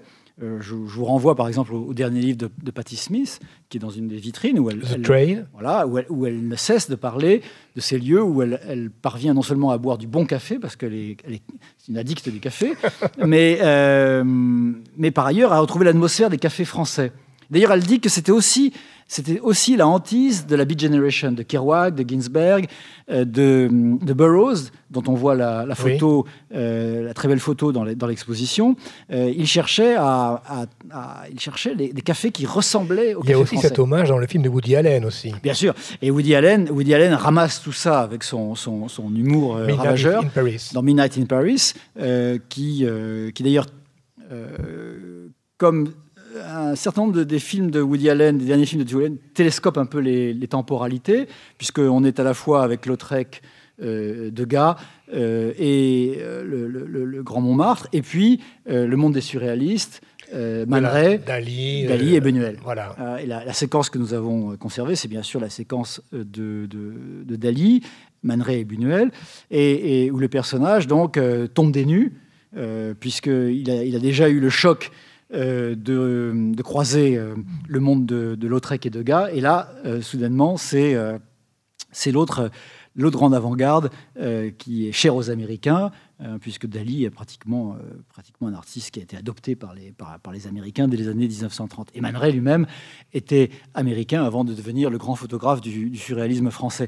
Donc c'est une histoire française, c'est une histoire mondiale, mais ce qui, ce qui je trouve assez euh, significatif, c'est que euh, les, étrangers, euh, dès qu'ils débarquent à Paris, les artistes, eh bien, décrivent, peignent ou photographient le café, hein, comme s'il fallait entrer eux-mêmes dans le paysage pour être un artiste à part entière, et que la Toya Ruby Fraser, je ne sais pas si elle voyage beaucoup en Europe, mais ici, elle rend hommage de manière frontale, et je dis, j'emploie ce mot à dessein, euh, au, bar, aux Folies Bergères, donc de, Manet, euh, tableau qui chef-d'œuvre absolu, chef absolu, donc euh, qui aujourd'hui sanctuarisé au Courtauld et qui est par ailleurs, et ceci n'est pas indifférent, le dernier grand tableau de Manet, mmh. euh, puisque, euh, puisque c'est au salon qu'il le montre. Vous êtes, l'auteur de ce catalogue magnifique là, sur Manet. Alors Manet m'intéresse, euh, m'a toujours intéressé, et, Guy Cocheval m'avait donné la possibilité de faire cette exposition. dans laquelle d'ailleurs le bar n'était pas présent. pour, tout ça pour dire que les, Anglais tiennent à leur, à leur tableau, et je les, je les comprends. c'est d'ailleurs un, tableau qui nous aurait rendu un grand service. Euh, d'abord parce que c'est bien sûr un tableau merveilleux euh, qui fixe beaucoup de choses, mais, un des rares, euh, sans doute avec le tableau de Caillebotte que j'évoquais tout à l'heure, lequel tableau de est peut-être une des sources du, du, tableau de Manet. C'est un des rares tableaux à avoir su exprimer la magie du lieu, hein, avec ses reflets, ses illusions, tout ce qui donc euh, euh, faisait des, grands cafés parisiens de cette époque-là, euh, des, espaces où, j'ai envie de dire, l'ivresse du vin s'accompagnait d'une ivresse même de la perception.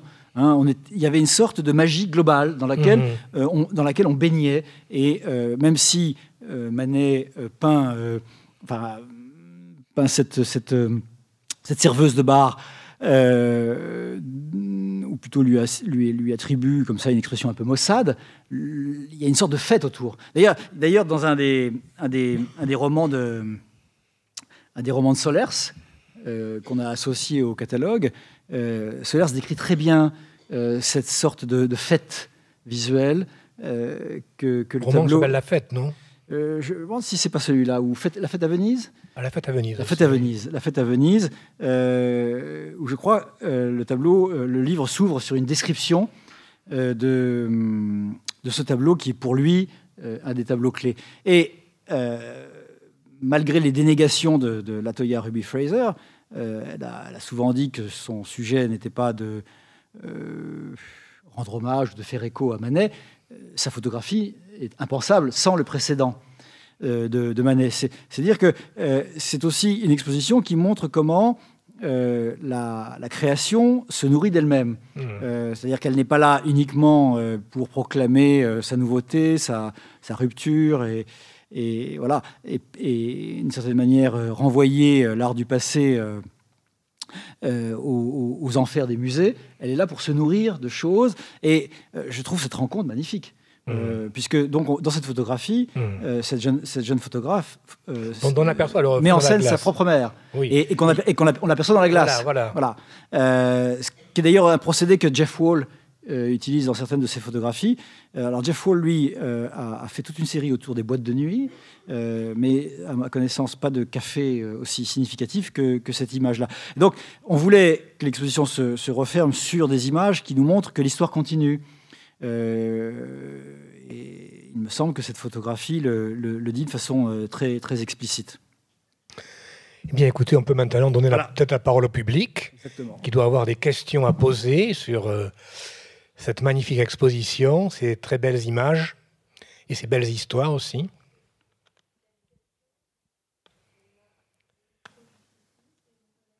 N'hésitez pas à lever la main pour... Euh, la première, c'est la plus difficile.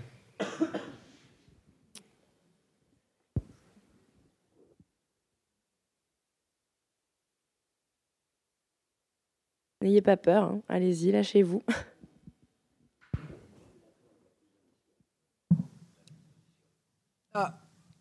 C'est une gravure.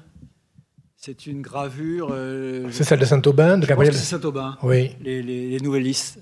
Euh, c'est une gravure qui montre euh, des personnages qui pourraient être justement Voltaire et Diderot, au Procope, en train de, deviser, et, que nous avons accroché près d'une gravure de Daumier, pour montrer qu'il y avait là une continuité entre le, entre le romantisme et le siècle des Lumières. Mais la, gravure, la gravure qui montre le Ramponneau, de 1760 fait partie également des, images les plus anciennes. Et les plus rares d'ailleurs, parce que je crois qu'il n'en existe que très peu d'exemplaires. Alors qu'elle c'est d'ailleurs paradoxal, puisqu'elle a dû être très célèbre, cette gravure. Elle porte d'ailleurs, elle porte d'ailleurs une, sorte de chanson à boire dans le bas de l'image. Avait une double fonction. Et, par ailleurs, dans un, dans un, médaillon, on voit la tête de Ramponneau. C'est dire que le, propriétaire du, du, du Ramponneau était devenu une célébrité euh, pour parler le langage des, sociologues. Et avant que, avant que vous ne trouviez autre chose à nous demander, euh, je dis simplement peut-être un mot du catalogue. Oui, bien hein, sûr. puisque, euh, puisque outre les, les mes, mes, camarades Et moi, je voudrais signifier aussi qu'à la fin, il y a un parcours. Parcours vin. Sur le vin, oui, sur le vin, qui est passionnant. Oui, et qui... il, y a dix vignettes. Oui Hein c'est Véronique Lemoine qui a réalisé ça. Et je trouve ça admirable parce qu'en en, quelques lignes, elle présente des choses absolument extraordinaires. Oui, oui, on a, elle a pratiqué le haïku. Oui. Euh, et, d'ailleurs, ces, mêmes textes sont lisibles dans les, dans les, salles de, l'exposition. Je me souviens d'une époque où on reprochait à, mon musée, le musée d'Orsay, de ne pas être très bavard. Et, je crois que cette, remarque, cette critique est, tout à fait fondée. D'ailleurs, euh, euh, euh, Audrey Azoulay a demandé à, notre présidente de, faire un tout petit peu plus pour les publics au musée d'Orsay. cette exposition, elle est très pédagogique, dans le bon sens du terme. C'est qu'on y voit des cartels développés, on y lit des cartels développés. Le parcours 20, signalé par euh, une pastille différente. Bref, on y apprend des choses. Et euh, donc, comme je le disais, outre les, mes camarades de jeu, Jean-Didier Vincent, Pascal Horry, le catalogue bénéficie aussi d'une contribution de, Philippe Soler. Oui, que vous avez euh, interviewé. Voilà, grand, grand, grand Bordelais devant l'éternel, euh, et qui raconte comment, euh, ben justement, il continue tous les jours à fréquenter les cafés. Et d'ailleurs, c'est une des choses les plus drôles dans ses livres, dans ses derniers livres, c'est les, les, conversations qu'il transcrit, la façon dont il décrit euh, ces, jeunes gens qui passent de leur tablette à leur téléphone, de leur téléphone à leur deux secondes téléphone euh, et qui ne lèvent plus les yeux. Il y a une très, belle formule, il dit que les arbres, du Luxembourg sont tristes désormais, puisque les, les jeunes gens euh, ont les yeux comme ça rivés sur leurs écrans de téléphone. C'est un très bel entretien, il raconte beaucoup de choses sur le tête-à-tête qu'il aime. et il dit lui-même d'ailleurs, puisque je lui pose la question, mais alors, euh, vous, qui, venez après les surréalistes, enfin, Breton est toujours là, puisqu'il a d'ailleurs comme vous l'avez rappelé, monsieur, il recevait rue Fontaine et, dans les cafés environnants. Et, et Solers a rendu visite à, Breton plusieurs fois, alors qu'il a une vingtaine d'années. Mais il dit que pour eux, j'entends le groupe de tel quel, c'était fini le Cénacle au café. Ils se réunissaient, mais pour travailler dans des lieux sérieux. Euh, en revanche, euh, il continue à fréquenter le, café. Il y a une photo du Bonaparte avec euh, Roland Barthes. il continue à fréquenter le café pour le plaisir et pour continuer à y observer leurs contemporains.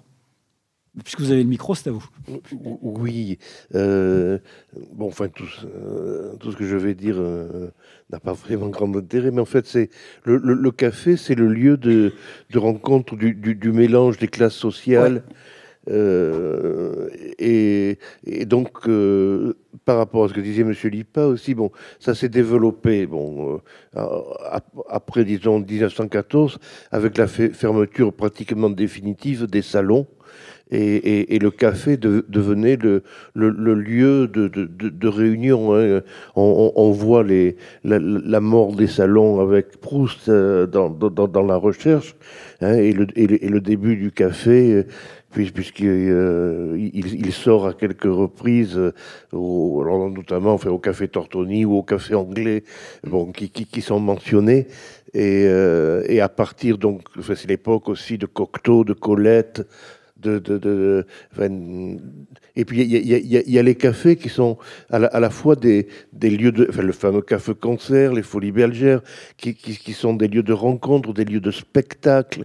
Euh, bien sûr. Bon, donc et, et où euh, alors maintenant justement, je voulais en arriver là, c'est qu'on a des cafés qui sont, euh, euh, enfin, comme, euh, comme le, le, Gréco à Rome, ce, ce, ce, qui est devenu maintenant le Flore à Paris, ou, ou, les deux Magots, qui, qui, qui ou, ou, certains cafés comme le café, j'ai oublié le nom, à, Lisbonne, où, où il y, a le café de Pesso. Qui oui, oui, oui, je, l'oublie, mais euh, où, en fait euh, il y a des lieux où même comme la closerie, euh, bon, le dôme, enfin, qui, qui, qui, deviennent des, des, lieux pratiquement muséifiés Et, et, où on vient là presque en, en, forme de pèlerinage, hein, où, les, où, le touriste vient là. Alors, vous avez raison. J'ai envie de dire qu'il y a aussi une heure où pense à la closerie notamment, puisque c'est un, espace cher à Solers. Mhm. Euh, il y a aussi une heure où la closerie redevient la closerie, où le select redevient le select, où le dôme redevient le dôme. Mhm. Euh, il, y a, une heure pour le tourisme, c'est la rançon de la gloire. Euh, il faut l'accepter, je dirais.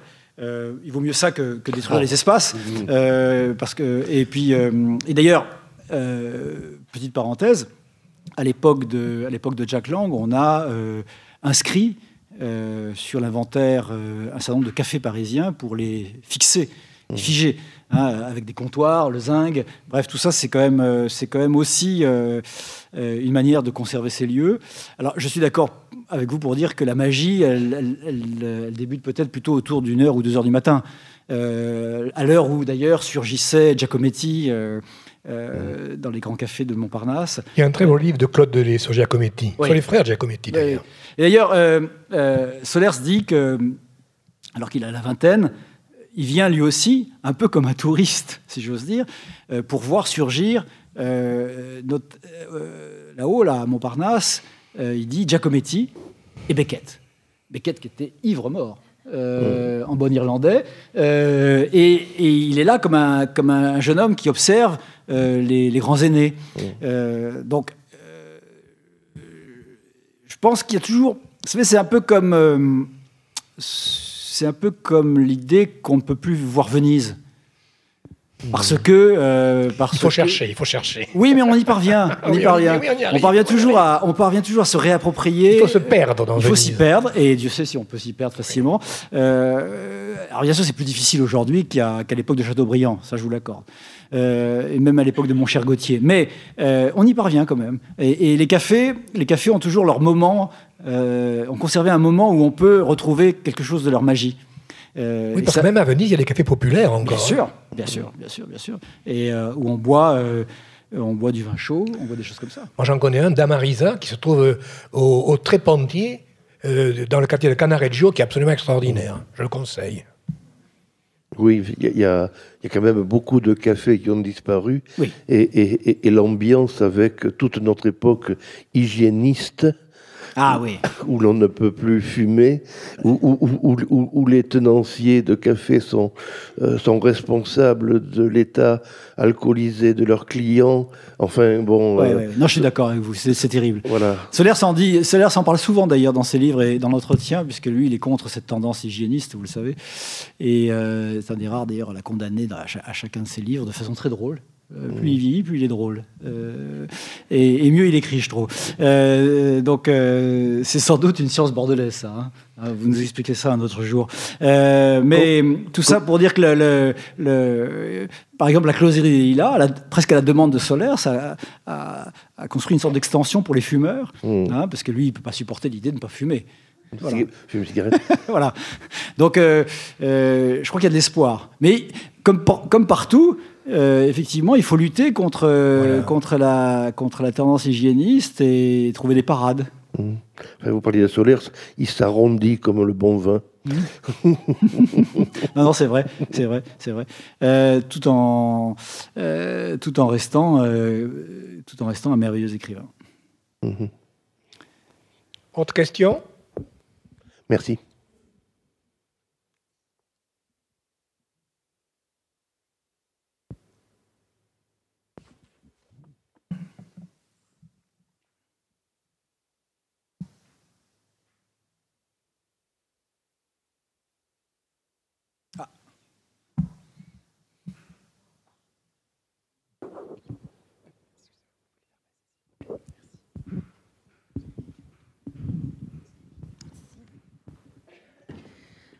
On voit bien aussi dans la peinture du 19e le côté où euh, la bourgeoisie venait s'encanailler dans ses cafés, lié peut-être à une sexualité ou un foyer euh, un peu rigide, où ces petites femmes euh, arrivaient souvent des fois même pour arrondir leur fin de mois.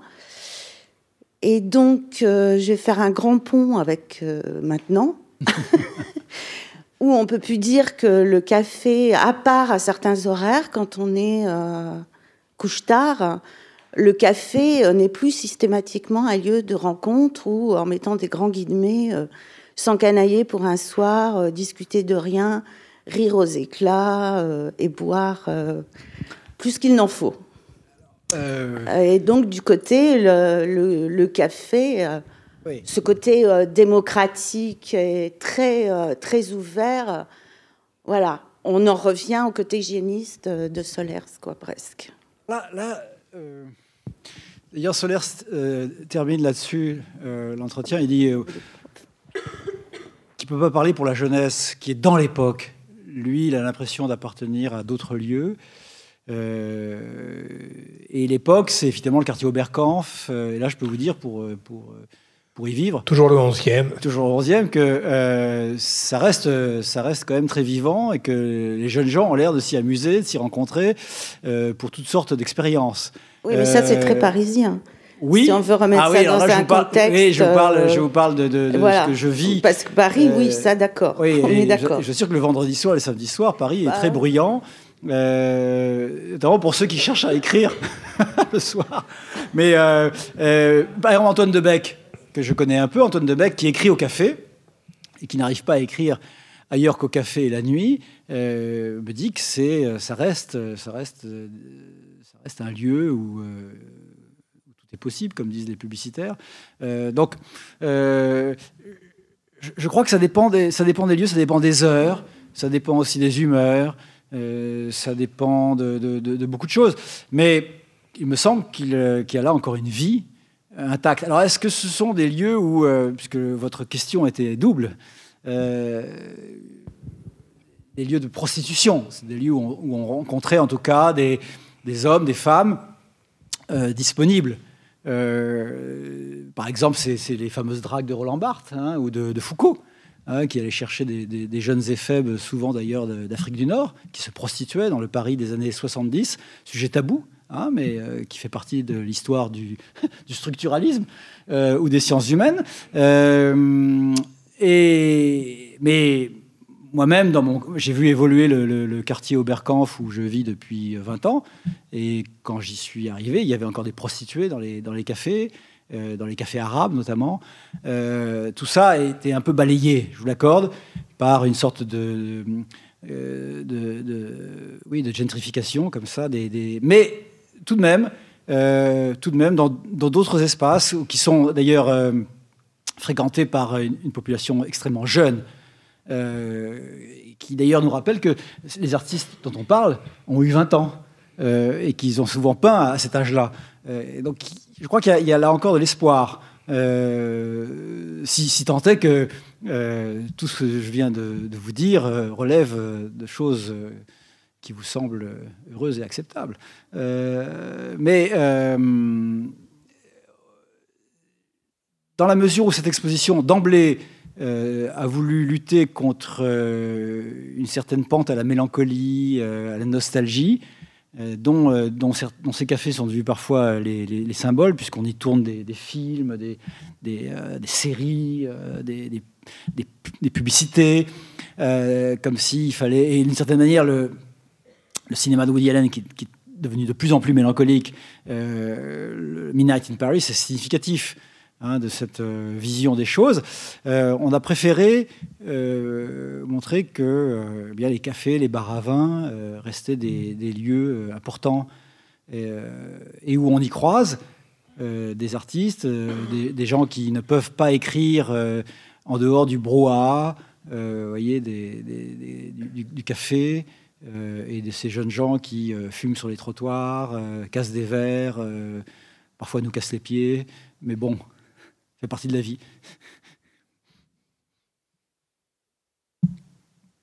Autre question Madame devant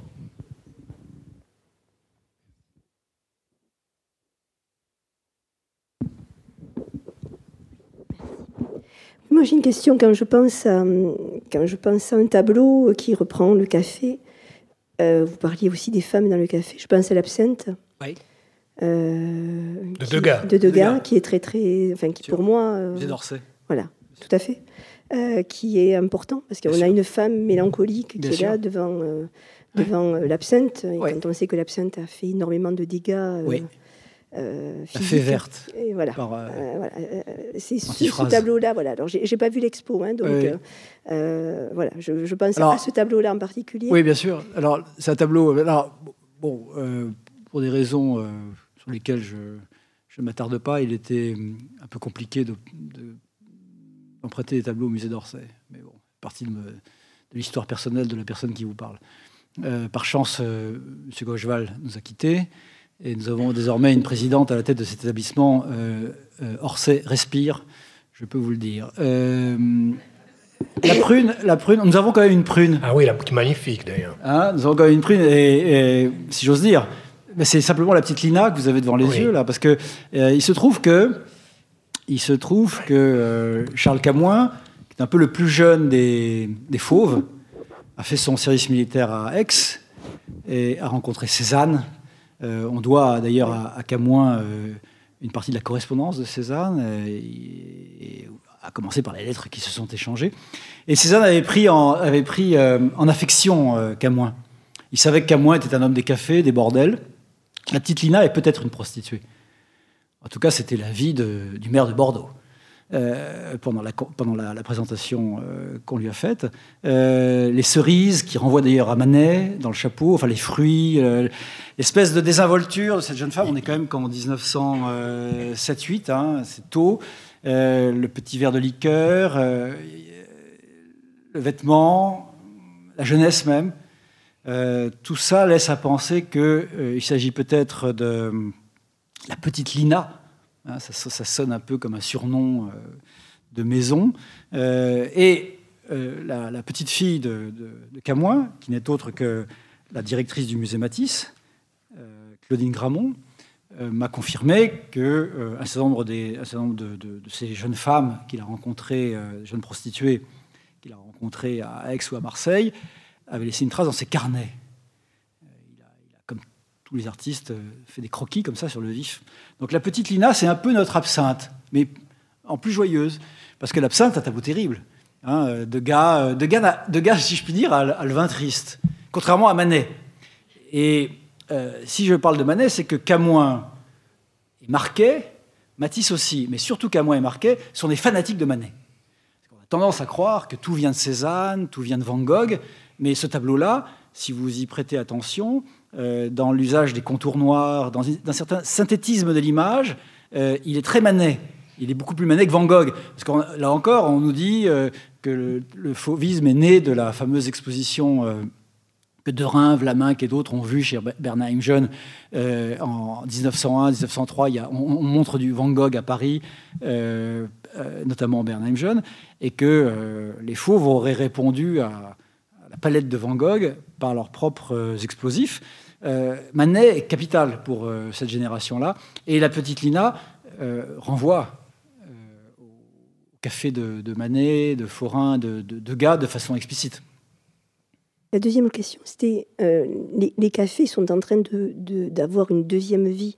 Les cafés, on, y refait le monde, on, refait la société, on refait les révolutions.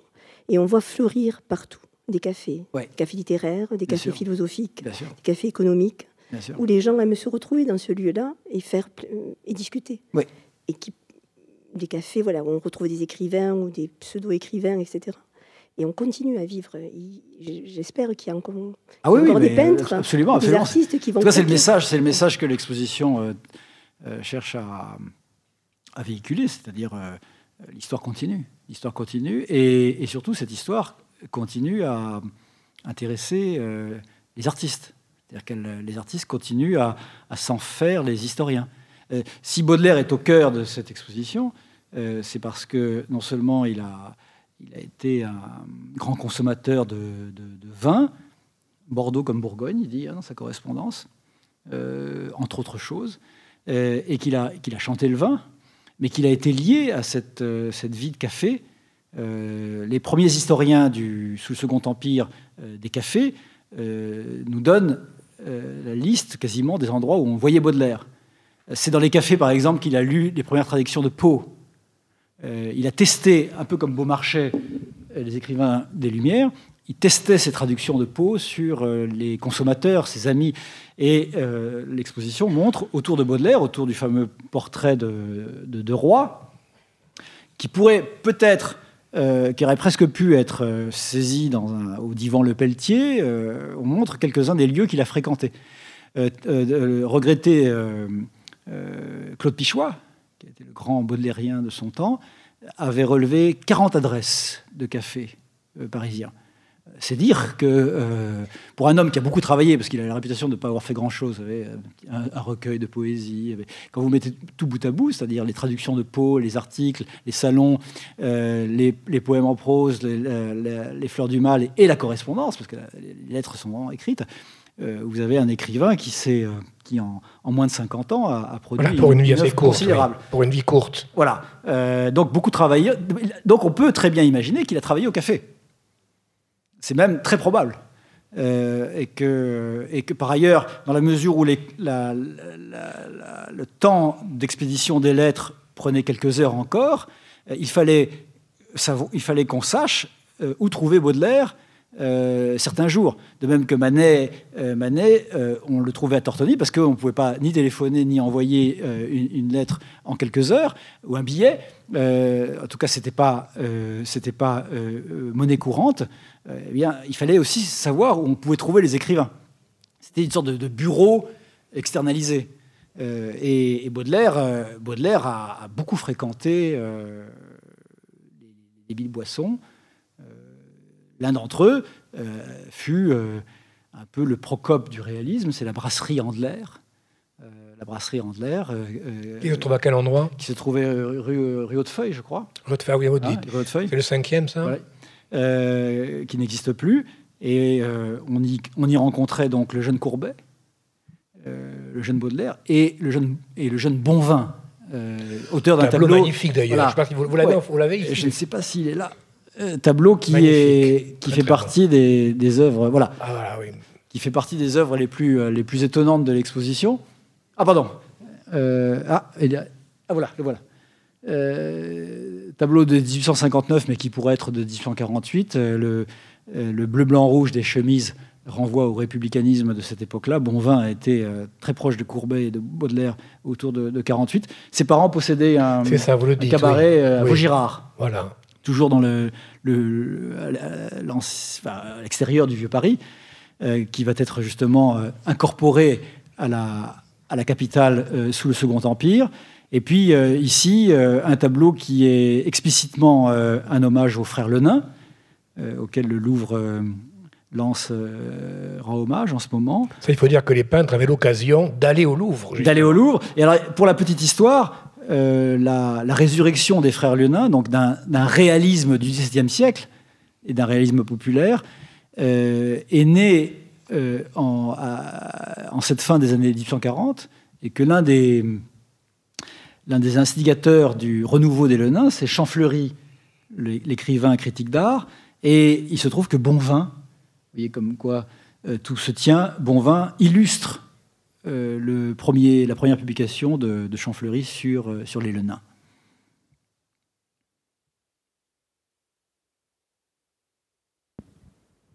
C'est le vin démocratique, le vin de bon vin. Et c'est pas un pseudonyme. Hein.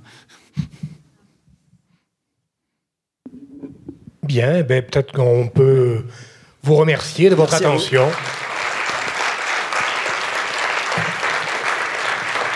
À une prochaine fois. À une prochaine fois. Merci à vous.